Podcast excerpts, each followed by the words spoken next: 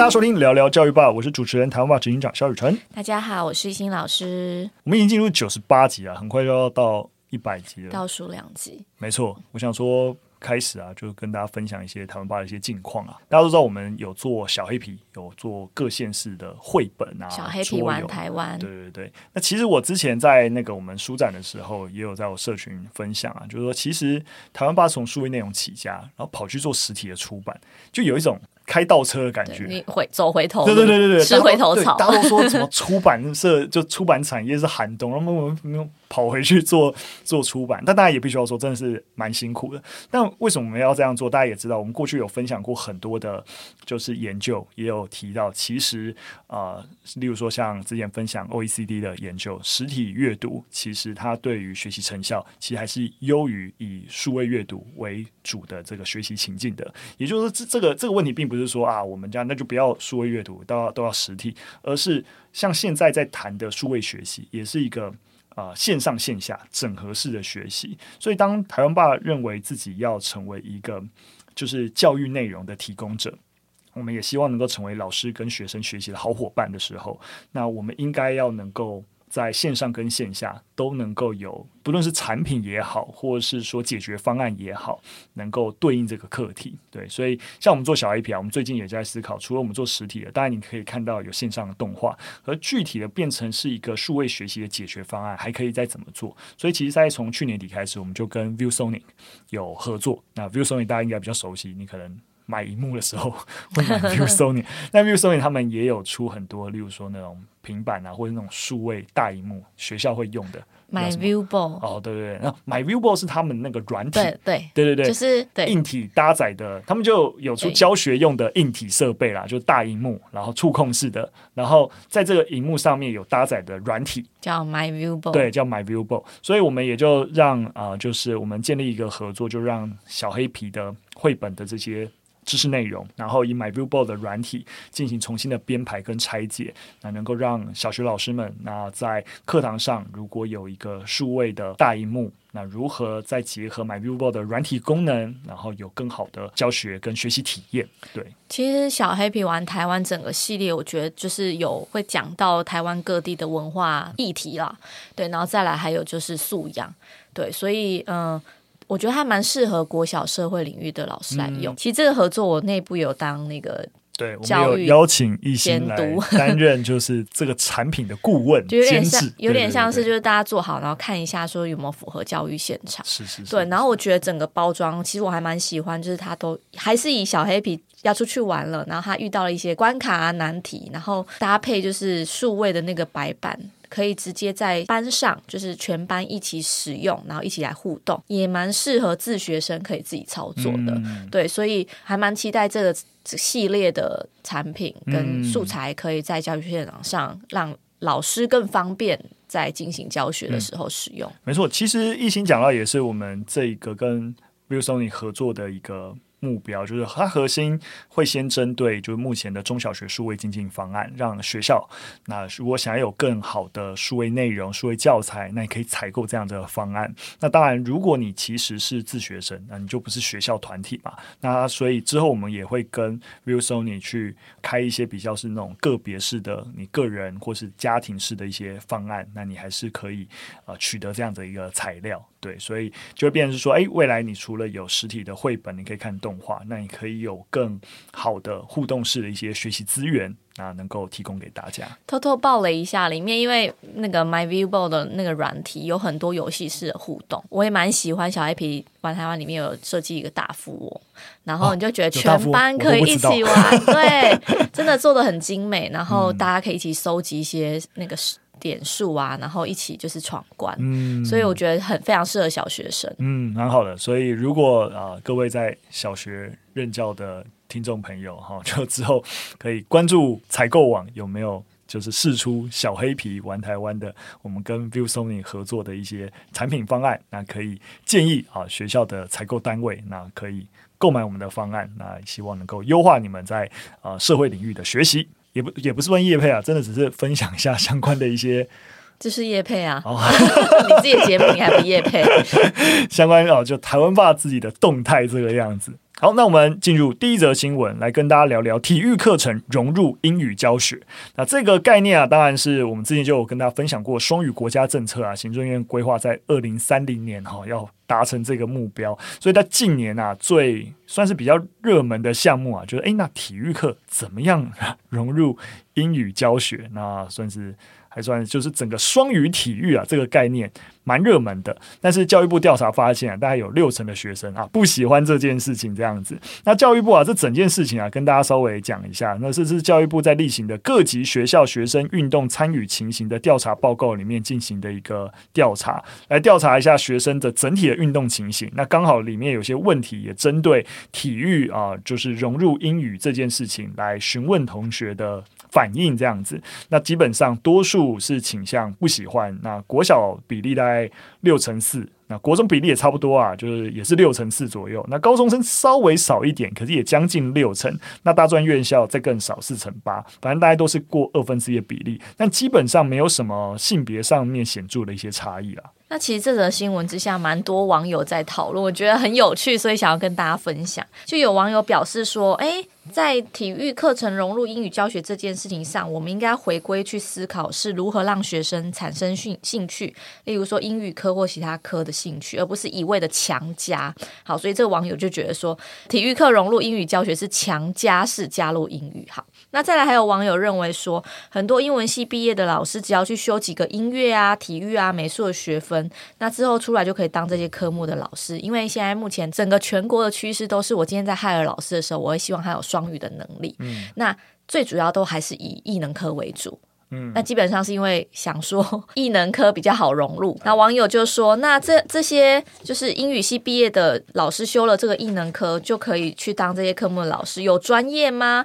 英文好就可以当任何一科老师吗？”好，我想应该是蛮多现在老师的质疑。那再来就是也有网友认为说：“哎，为什么都找艺能科啊？因为就是怕影响会考成绩啦啊，骨子里还是认为学科比较重要，艺能科就能应付这种天马行空的官员喽。”不知道现场的那个。就是老师们啊，是不是也是反对意见居多，还是是支持鼓励的？你说双语融入体育吗？就是、对，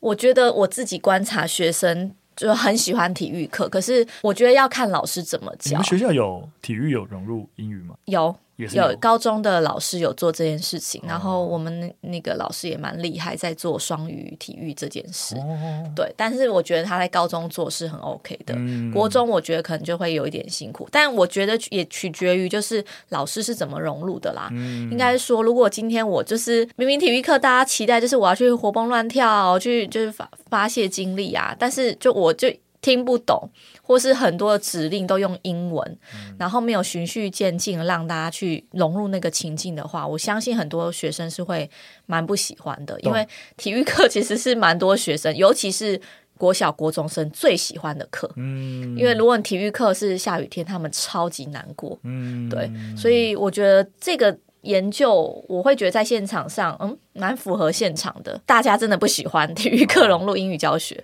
应该说，如果今天这个老师他就是真的在秀英文，或是他是真的在教英文，嗯，或是他有一些概念都用英文讲，可是其实学生听不懂，那他反而真的会讨厌上体育课。理解理解。所以说，还是回到本质上，是体育课到底要带给学生什么？嗯，你应该是融入一些英文的。一些啊、呃，你说情境用语啦，情境用语，对对对，但不应该影响学生对于体育知能的理解，然后甚至本末倒置啊，让他们站在那边听，然后还不飒飒这样，对对对，然后就变成是哇，体育老师英文很好，然后呢，对，就会有这种担忧，理解。对，那在那个网友回馈里面有提到说，那个英文系毕业的人就修音乐，就是修那些艺能科的学分。就可以担任这些科目的老师。其实我觉得，如果你好像是多数老师都会这样去讽刺哦，所以不是一个个别网友的一个意见而已。对，就是当这种开了那种双语老师的缺额的时候，对，然后、哦、因为现在很多艺能科的招募，其实也就直接。要求你必须要能够具有英语授课的能力，对不对？对，而且就是要求还蛮高的。嗯、所以如果你今天是英文系毕业，真的你去修一个第二专场，有可能会赢过就是那种比如说视觉艺术老师的专业的老师啊，或是音乐老师之类的。所以还蛮多学校有这个问题，就是是英文系的老师去担任这些科目的。懂，就是虽然说他应征来就是体育老师，但他的背景其实是英文系出身，有可能。但 当然，就是也有网友是比较持理性讨论的啦，就是说他们觉得，哎，双语政策跟融入这个其实是不要混淆，也不要跟那种母语政策混淆在一起讨论。那另外还有他提到一个观点，我觉得蛮蛮认同，就是在讨论政策的时候，应该要分清楚。教育政策它不是凭感觉，那到底有没有意义？对国家未来有没有帮助？不是做问卷喜不喜欢而已。对，反而其实是一个长期发展我们要关注的，而不是学生不喜欢我们就不做这样。对，其实这也是我一开始看到这个问卷，我直觉的反感。如果教育现场要这么在意学生喜不喜欢，那基本上不用办教育嘛？哪有？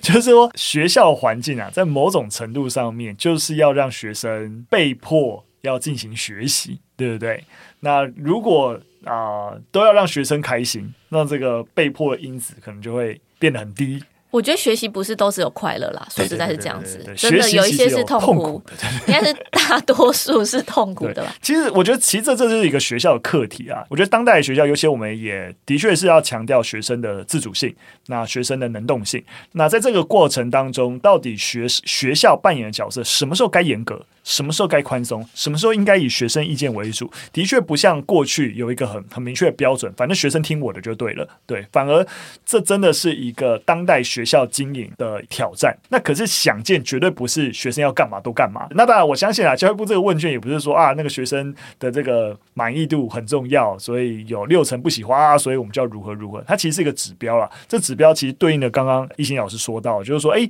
其实如果纯粹的体育课。学生很开心，但竟然会有高达六成的学生体育课一大堆英文变得不喜欢体育课的时候，那一定出现了一些问题。对，那就是刚才讲，可能有本末倒置的问题，变成本来的体育反而没有上来，已经不不单纯喜不喜欢问题了，连本来体育课该达成的任务都没有达成，那就是我们该检讨的问题了。或许我觉得这样子，大家就是直接放弃。就是英语融入体育课。我说，如果我是体育老师的话，对啊，因为我上次应该有分享过，我是就是英语要融入课程。就我们学校在招考老师的时候，其实是有一个双语融入的这个概念。哦，你也是因为有这样子的一个优势，就录取了。但是我现在是基本上 放弃这，完全没有在做英语融入了。对，但是呃，有啦，就是可能学习单或是。投影片还是会用一些简单的英文，嗯、但我不会想要造成学生负担。了解，对啊，这真的是一个，就是变我们前面在分享三则网友的意见，但我会挑选，也就是代表说，它其实某种程度也是大家对于现在这个政策走到现在，你说二零三零要达成，但走到现在大家的比较普遍的不满啦，变成真的是在为政策服务。那可实物面而言，到底解决什么问题，其实看不太到。好，那我们进入第二则新闻来谈，也是呃。引藏生的问题，那引藏生我们过去有简单提过，这就是懿心老师的领域啦。那很多人没有办法，因为外不外显嘛，所以引账生的意思呢，是他外表看起来跟一般人是一样的，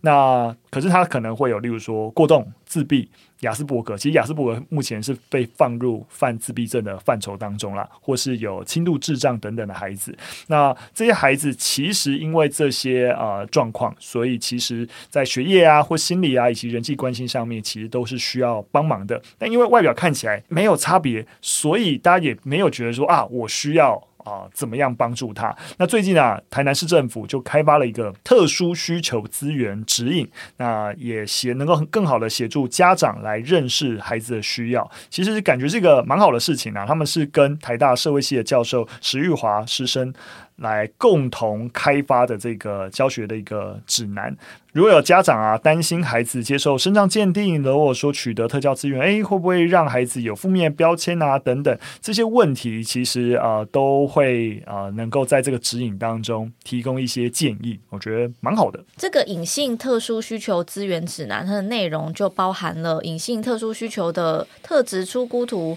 让初期观察到疑似引账生的家长能够评估孩子的状况，协助家长了解跟掌握相关的资讯。那也提供了。很多的资源，然后可以适切的呃整合特教跟学校辅导以及社服体系的资源。嗯、那我觉得这个指南做的超好。就是完全应该说可以解决家长的焦虑，因为就是因为我担任特教组长之后啊，其实蛮多身边的朋友，他们可能就会担心孩子有一些他们看不出来的特质状况，他们其实就会来咨询我，或是询问我，嗯、所以后续比如说要怎么做鉴定啊，或是后续要去大医院啊，还是去诊所啊等等，他们就会来问我。嗯、然后我觉得在这个网页上面，其实你可以看到蛮多，就是。整合的资源就完全，如果你你真的担心孩子有一些特殊的状况，然后还没有察觉，就是你察觉到了，然后你想要找资源的话，我觉得这个平台是做的还蛮好的。我们把这个平台连接就提供在我们的资讯栏。那大家不要想说，我们刚刚新闻其实一开始提到，就是啊、呃，台南市政府跟就是台大一起做的，然后担心它只适用于台南的范畴。那大家点进去就会发现，它其实也是提供。其他包含北部的一些资源啊等等，就它其实还是综合性的。基本上，如果你只要担心，你不论你在台湾的哪里啊，你只要担心啊、呃，或是察觉你家里的孩子是不是有这样的啊隐障生的一些特质，特质，对你都可以上这个网站去确认一下。因为老实说，我也是前阵子听我啊、呃、有朋友分享，就是他的小孩在学校被霸凌了。然后他就想说啊，怎么怎么被霸凌，他该怎么办？然后去送去给医生看，然后才发现啊，有亚斯伯格。对，他就一直都不知道，是真的等到自己的孩子出了点事情，然后才才发现，然后就非常非常焦虑，然后不知道该该怎么办。对啊，所以我觉得我们都不希望等到孩子真的。发生了什么事情，然后我们才补救。所以我觉得经常性的去观察孩子的一个状况，那提早诊断，然后提早寻求资源，那我觉得会是蛮蛮重要一件事情啦。对，但这则新闻其实有提到一点，我觉得也是可以跟大家分享的是，像我自己当特教组长的时候，接到孩家长的焦虑蛮多，是因为他们认为，如果今天去做那个身份鉴定，嗯、就是特教鉴定的话，孩子就会被标签化。嗯、所以，其实像这种隐障生，很多的家长他们其实最后还是会选择不做。鉴定，因为一旦有鉴定，可能就会有一个标签，嗯、对，所以如果是这样的状况的话，网站的资源其实也提供蛮多，就是过来人他们有很多社群，然后就是家长也都可以去先去了解，然后家长降低焦虑之后，孩子也不会更焦虑，就应该说家长自己先把那个焦焦虑降低。没错，就针对刚刚这样子的一个所谓的标签化，其实我们之前的集数就有跟大家分享，那如果孩子有类似这样的一个特质，你反而为了担心标签化而不让他不包含不让孩子自己知道，或者是不愿意的积极的去寻求啊、医生或其他资源的协助，反而对于这些症状的一些优化，其实是会是会开倒车的。那我们记得我们之前分享过案例，就是当孩子自己知道自己的状况的时候，他也可以去更好的去了解哦，原来我有这个反应，其实是因为这个问题，并不是我真的是一个。啊、易怒的人啊，还是怎么样？他自己也会因为了解自己的这一个呃特质，而有一个跟自己相处的方法。所以还是我相信啦，在不同的地区、不同的学校、不同环境，这个标签化是不是真的有可能带来一些问题？我绝对不会说台湾每个角落都没有问题。对，所以一样，请大家来这个资源网 看看别的啊、呃、家长、别的家庭怎么面对这些事情，我想都会有帮助。绝对不要自己单纯在网络上乱找资料，然后道听途说，然后就想要解决这个问题。好，那我们最后一则新闻延续刚才讲的隐障生啊，就是啊、呃、里面有一个很大的范畴其实是自闭症。那我们最近美国小儿科学会期刊也公布了一份新的研究啊，那当中里面统计一个数据发现啊，从两千年到二零一六年。年在纽约州跟新泽西州都会区，八岁儿童罹患自闭症的人数增加了三倍，十六年内增加了三倍。那其中啊，有自闭症但没有智能障碍的儿童人数，在啊、这十六年增加了五倍，而有自闭症也有智能障碍的人增加了两倍。研究人员表示啊，自闭症人数的增加不是突然增加了这么多。自闭症人数，而是跟诊断能力的提升有关，当然也跟啊、呃、普遍这个社会啊对于自闭症的意识有提高。那当然啦，我们说整个自自闭症的确诊为什么会有自闭症，可能跟基因跟环境因素都有关系，但整体的成因其实还是不了解的。那因为前阵子疫情啊，其实有很多假消息说啊，你打疫苗，小孩子就会得到自闭症啊，就是有这种非常恶劣的假消息。那必须要说，就是无稽之谈，没有任何的数据跟任何的研究能够去证明啊，疫苗跟自闭症是有关联的。所以大家千万不要道听途说。那这个新研究啊，也有发现，还有过去啊，可能会认为说啊，自闭症会不会好发在特定的族群上面啊？那我们也发现这种，例如说这种在种族上面的差异也在缩小，所以其实可能还是跟大家的，例如说对于这个自闭症的整体的意识有关。像是过往就会觉得说，诶，非裔或是啊、呃、西语裔的儿童比较少啊、呃，罹患。自闭症，那这其实是跟能不能诊断出来，或是相关的家庭有没有类似意识，可能关联性还是比较大的。想到这，我就觉得很有趣，就是前阵子也是该在跟小学端的特教组长聊天，嗯，然后因为你真的，我跟你说，每年我大概一月就是开始会接收一些小学端要上国中的特殊生，嗯，所以每年一月我都会确定下学期大概有多少人。那我我必须跟大家讲，我担任特教组长也六七年的时间，我真的是逐年增加，哎，就是刚开始可能一两个。然后现在可能就是可能到七八个这样子，一年我要收到这么多的特殊生，嗯、那其中自闭真的真的占的人数是最多的。那所以那个特教组长就开玩笑说：“哦，对啊，最近就是生生用平板，但是班班有自闭，觉得自闭怎么越来越多？”那根据统计，其实二零二二台湾自闭症的人数最新的资料显示是一万七千五百多人，那其中轻度的自闭症人数占了百分之七十三，是最多的。嗯，其实刚刚这个特教组长，其实你要讲他的数据也没有错，就这个人数比啊，就是按照这个统计，全体儿童的比例来讲，大概是一比四十四，也就是说。